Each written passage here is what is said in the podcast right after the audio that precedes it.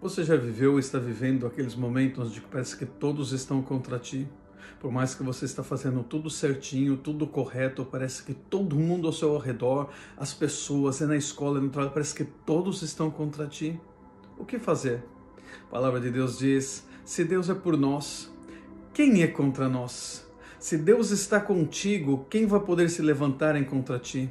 Então eu quero te dar esta palavra de ânimo nesse dia se levante e se fortaleça no Senhor, porque Ele está contigo.